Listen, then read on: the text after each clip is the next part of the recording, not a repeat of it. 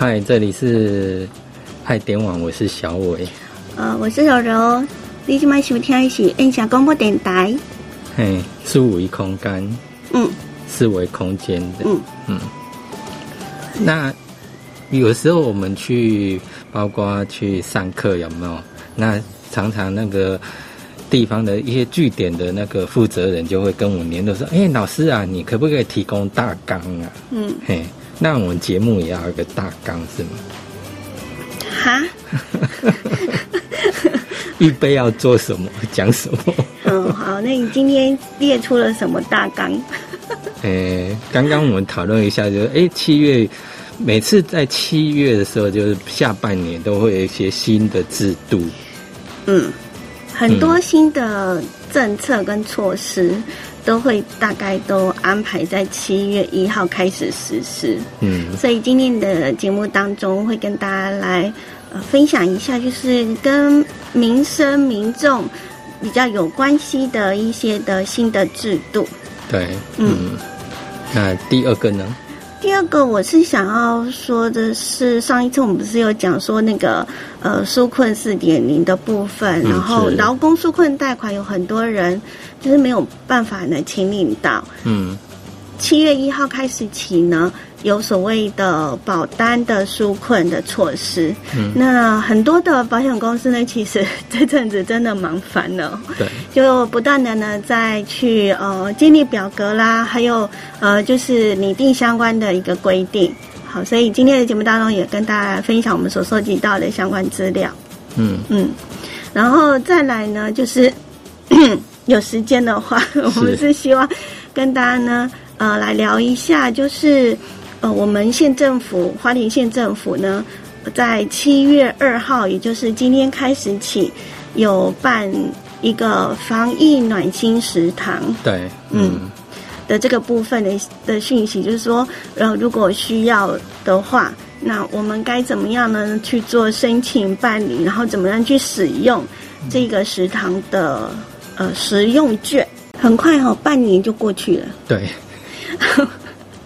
呃，这半年呢，大家就是有一个共同的愿望，就是幸福、健康、嗯，平安。是好，嗯，那当然很多呢，大家都是一起呢，正在为生活啊做努力，然后也嗯，有一些的困境。也是需要大家一起来协助。当然，相关的一些的措施，好像每一年只要到七月一号，都会有一些新的措施。嗯，那这些的措施呢，比较有关于所谓的嗯民生，嗯，好相关的一些规定。所以今天呢，我们就要跟大家来分享一下，从七月一号开始起呢，有哪一些的新的呃制度。嗯，是，嗯。有些这些新制度可能都跟你的荷包有，但是我觉得今年的新的制度好像是鼓励大家生育，哦，鼓励生育，好像蛮蛮多项的。我可能等一下会个别的就这个来来跟大家分享它相关的内容啊。首先呢，我们来关心一下，就是说呢，呃，在七月份开始呢。呃，有一些呃，比如说呢，鼓励生育啦，就推出了不少的津贴哦，还有补助的措施。那在交通的部分呢，嗯，听说有一些的，嗯，就是买票，嗯，好，也有一些新的规定，嗯嗯。那另外呢，就是，嗯，还有就是那个。房地合一二点零，对，好开始上路了哈。嗯，啊，这些其实是有关于我们的荷包，所以肯一定要知道啦哈。嗯，啊，那首先我们先来呢，呃，关心一下，就是卫福部的规定有哪一些？对，它就是针对扩大不孕症，然后就是你采用试管婴儿这方面的补助对象。嗯嗯，那它补助对象呢是针对中低收入户。然后扩大到所有的不孕夫妻，以前就有针对中低收入哦，好好好。那只要你夫妻双方呢，只要有一一位是属于我国国籍，那妻子的年龄然后未满四十五岁，那你是都可以申请的。嗯嗯。那第一次申请是上限是十万块，那后续你每次呢都可以最多就可以补助到六万块。那另外呢，中原本的中低收入户呢，每次的补助金额还是维持在最高上限十五万。嗯。那另外就是那个有薪水的产假，嗯，也增加了。对，那有薪产假呢，是从五天增加到七天。哦。那新增的两天的费用呢，就由中央政府来做一个负担。嗯。那雇主他就可以向劳动部来申请补助。所以老板们家。是，有由我们这个中央来做补助哈，多出了这两天的薪水是吗？嗯，是。好，再来呢？那我们每次我们呃要生小孩的时候，我们的第一个都当然都比较担心那个产检的问题嘛哈。那产检项目的方面，它就会做一个提升。嗯。产检次数呢，就从十次调整成十四次。嗯。好，那并且。呃，新增妊娠糖尿病的筛检，还有贫血筛检，还有两次的一般超音波的检查。那另外呢，也针对没有纳进健保的新住民怀孕妇女，也可以跟我们国人一样，享有相同的这种扩大产检的一个服务。嗯，毕竟小孩生下来是在我们台湾嘛，哈，那他们的健康我们也是要维护哈。嗯，好，那这是呢我们卫福部的相关的规定措施。那接下来劳动部呢？哦，劳动部的话，哎，也是针对那种妇婴方面的哈，就是育婴对。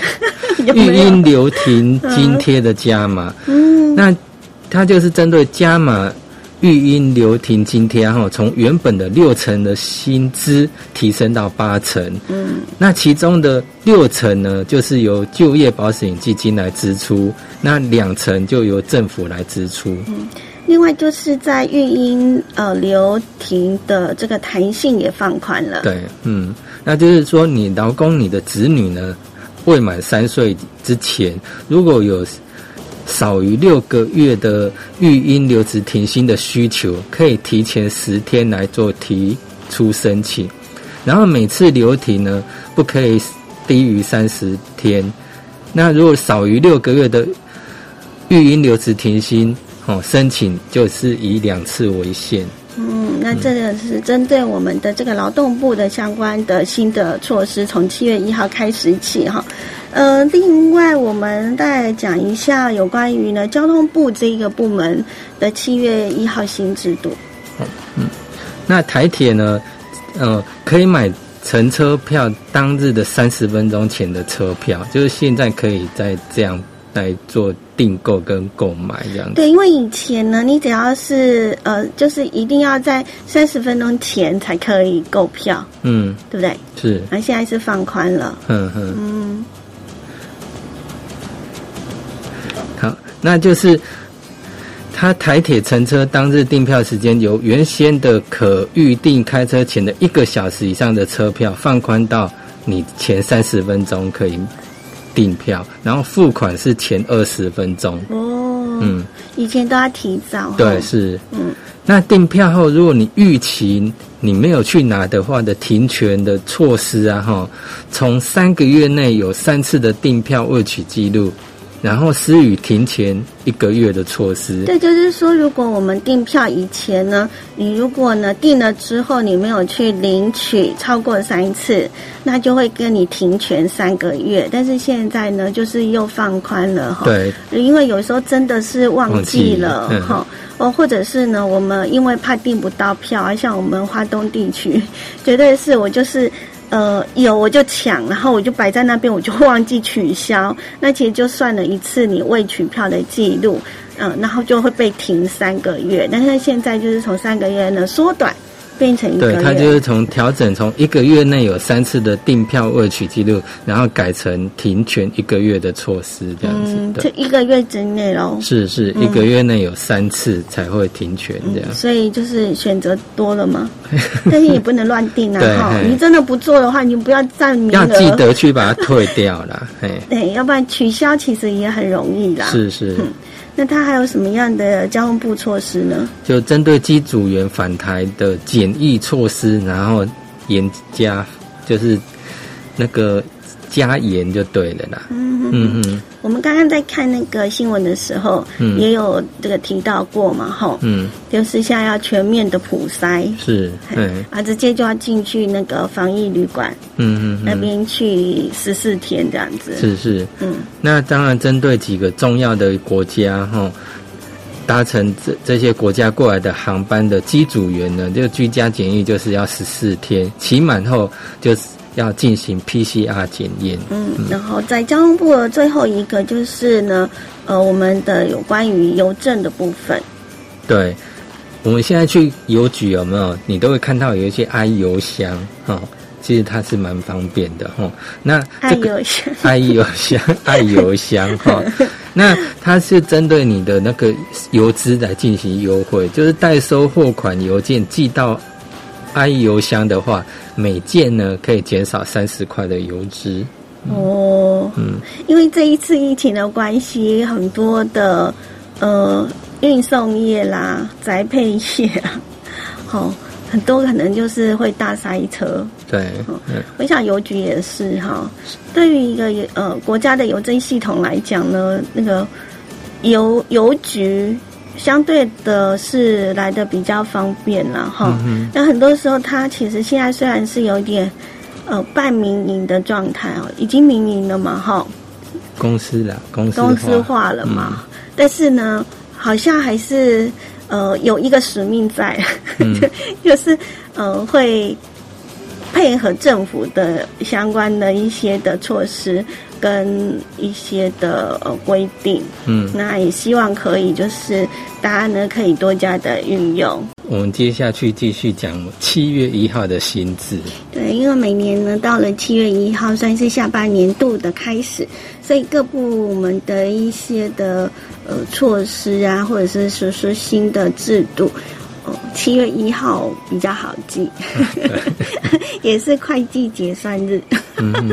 对，上半年跟下半年。我们刚刚讲了卫福部啦、交通部啦，还有劳动部。接下来我们就来关心一下内政部有什么新的措施。我想这个是有房子的人，或者是即将要呃做一个买卖，对，都需要知道的这一个新的制度。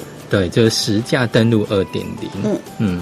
那它主要有五大变革，就是像成交案件的地号跟门号，它会完整揭露。嗯，哦那还有预售屋销售前的备查，全面在成交后三十天内，你就要及时申报。那也增订机关的查核权，就是加重屡不改正的罚则。那最重可以按次罚到新台币一一百万元。嗯。那另外红单交易纳管，并且禁止转售违规按户动，还有处十五万到一百万的罚款。预售屋买卖定型化契约的纳管，如果你违反预售屋买卖定型化契约应记载及不得记载事项，可以直接按户啦、动啦，处以六万到三十万元的罚款。对，所以相关的相关的规定一定要记得哈。好，再来，我们来关心一下财政部这边。嗯，还是针对房地合一税二点零啊，那主要是为了严打炒房，所以你只要是两千二零一六年后个人和企业你取得的一个房地预售屋，还有特定设备，那持有者需在交易日的隔天次日起，就是三十天内要报缴房屋体。跟土地交易所得税，而且在持有两年内出售要课百分之四十五的税率。那你持有超过两年未满五年的话，则出售是课。百分之三十五的税率，这也就是说呢，如果我们买房子，然后你在两年之内脱手的话，再转卖出去，它的税务呢有高达百分之四十五哈。那如果说呢，你是持有超过两年，但是呢没有满五年就把房子呢转卖出去，呃产生的呃这样的一个交易的事实，然后就会呃出就是会科百分之。三十五的税这样子，所以还蛮重的。对他当然是希望说你买房子就以自住为主啦，而不是一直买卖、一直脱手这样子。嗯嗯，好，那外交部呢也有相关的措施哦。嗯，就是你申办护照的话，现在可以临柜去列印。嗯，那就是他为了节省民众去办理申办护照相关文件的时间跟成本。那领务局啦，哈，还有七个其他四个地方的办事处，都可以透过国发会的那个个人化资料自主运用的一个服务平台，让民众在办理护照的时候，不管是针对户籍啦或亲属关系资料，都可以透过平台取得，那你就可以很快速的就核验还有列印。这是相当方便的哈。嗯那另外，在我们的金管会这个部分呢，啊，也有几个相关的规定。对，那金管会这样就针对一些新的电子支付的条例啦，哈，还有虚拟货币实名制的部分。哎，那新电子支付条例呢，就是它为了。符合一个潮流啦，支付工具的虚实整合的一个潮流，还有因应之后支付生态的一个发展趋势啊哈。那业者扩大业务范围的需求，那所以最近已经通过一个修正草案，哈，可以整合电子支付还有电子票证，那统称叫电子支付业。然后就放宽业者的一个业务范围，然后可以跨机关互通的一个金流服务。嗯，这个部分对于尤其是在疫情期间，好像大家会比较呃会用得到，就是说这个金流所谓的呃电子金流的这样的一个呃交易，哈。是，尤其现在又尽量避免去接触嘛，哈，所以都是电子交。支付也蛮方便的。那另外还有说，刚刚讲的虚拟货币实名制，就是它为了避免你呃利用虚拟币来做洗钱，所以也有金管会定定一些办法，然后针对你未来去投资虚拟通货的投资人啊，还有业者，他要注意，你就是必须要落实实名制的交易。如果你不落实的话，最终是罚到一千万哦。好高哦，哈。好，再来还有经济部哦，也有新的措施哦。嘿，有一个台版柠檬车条款上路。这是什么？好特别。柠檬车，哎，之前我有查过，但是又忘忘记柠檬车是什么意思了。对，他是说让民众在买新车比较有保障啦。哦。那他最主要是比照美国有一个柠檬车条款，哦，将汽车买卖定型化契约。它应该记载和不得记载的事项，然后就增加到契约的审阅期里面，然后包括定金上限啊，还有更换新车，还有解约标准等。那如果你消费者去购买新车，在交车后一定的期限内，但是不能少于一百八十天哈，还有一定的里程，不能少于一点二万公里内。那你只要经过四次的送修，还没有。回复到正常状况的话，都可以更换新车或解约。哦，就之前常常看下新闻，有没有有人可能去买？那常常可能是签回去，有没有可能骑一个礼拜？哈，然后他车子就故障了，然后签回去送修啊，哈，每次都一直修不好，就是一直修不好。虽然他是买的是新车，可是一直修修不好，那常常就产生一则消费争议。嗯，对，嗯。有有听过，嗯嗯，因为总是电子类的东西哈，很难说，而且现在的汽车也没有像传统的呃这个汽车的制作方式，它可能也会有一些的呃智慧型晶片之类的的启动哈，就跟以往的传统的不太一样哈。那最后一个，我们来关心一下，在我们的农委会当中，在七月一号开始新的措施，对，就是农药购买也要开始实名制，好。它是为了确保农产品食用安全呐，还有农委会在推动农药购买实名制的政策上，是要求你在这些农药的贩售、零售的业者啊，哈，他必须在呈报贩售资料时，要把交易对象的身份证号和居留证号，然后做一个记录。然后来佐证是不是真实的耕作者，然后让农业的政策可以更精准到位。这样。好的，刚刚我们提到过了，就是从七月一号开始起呢，政府有一些新的措施跟制度，但听起来呢，好像就是希望大家可以鼓励大生育哈。对。就是催生哦。是。那父母呢，在这一次的呃整个的呃制度调整上面呢，就是以往呢的呃所谓的育婴假呢，只能够两个选择其中一个人来申请。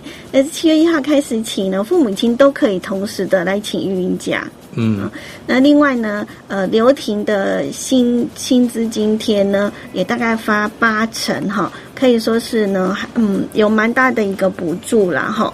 那放宽申请育婴留职停薪的期间呢，就更有弹性了。另外呢，在留职育婴留职停薪的津贴会再再加嘛，而给予雇主呢产。就是产检假的薪资补贴，这都有哈。那可以呢向劳保局来做一个申请。这是刚刚呢，呃，有关于这个催生的部分，因为好像蛮多部门的 条款都有这个东西哈。对。好，那接下来我们就来关心一下呢，就是所谓的呢，从七月一号开始起呢，实施的呃保单纾困的这样的一个呃。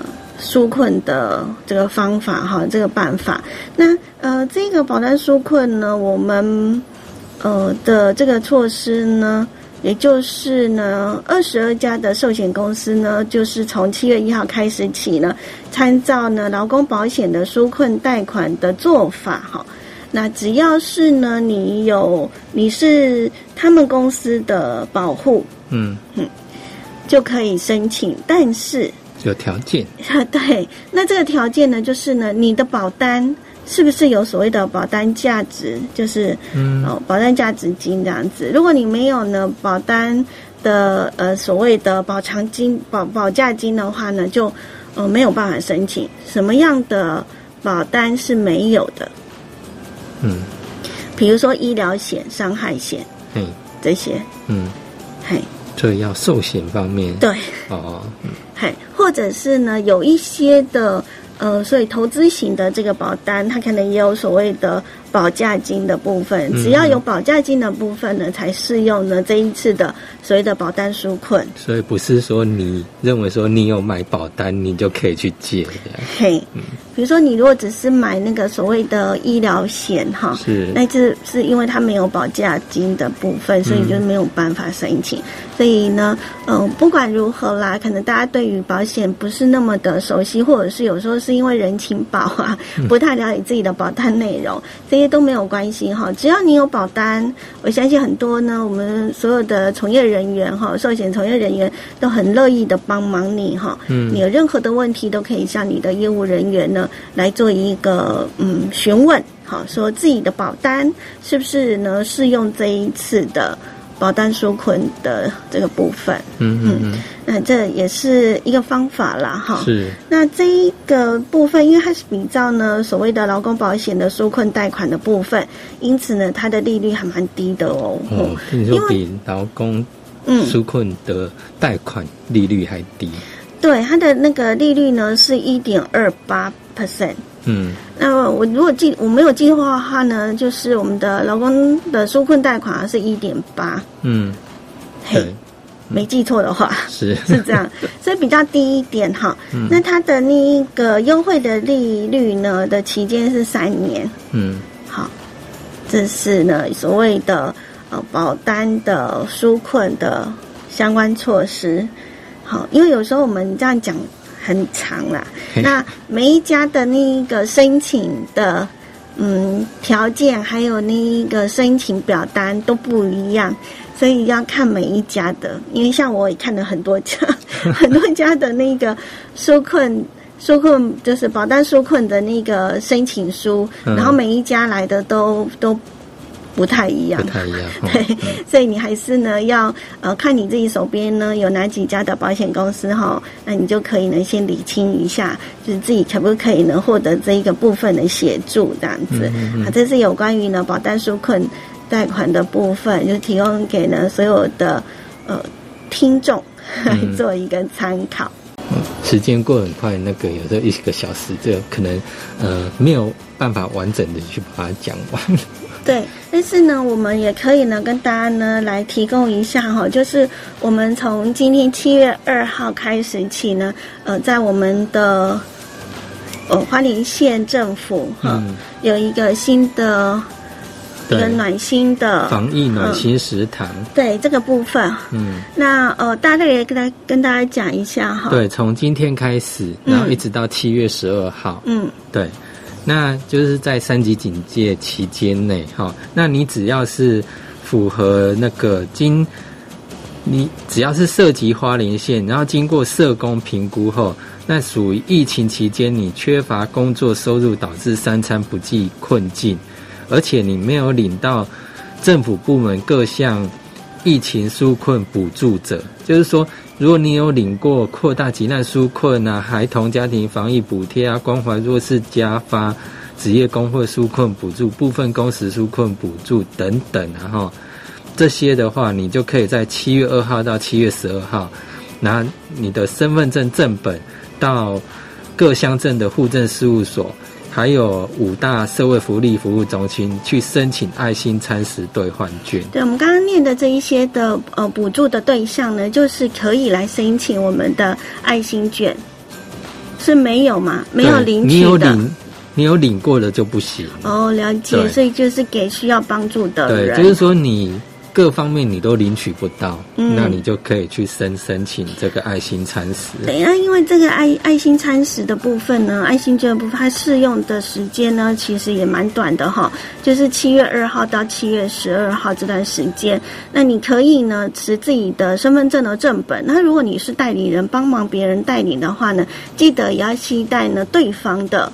身份证呢，而且是正本哦，哈，不能银本哈。嗯，那就可以呢，到我们的花莲县的十三个乡镇市公所、户政事务所、户政事务所哈，来去做申请，来做申办。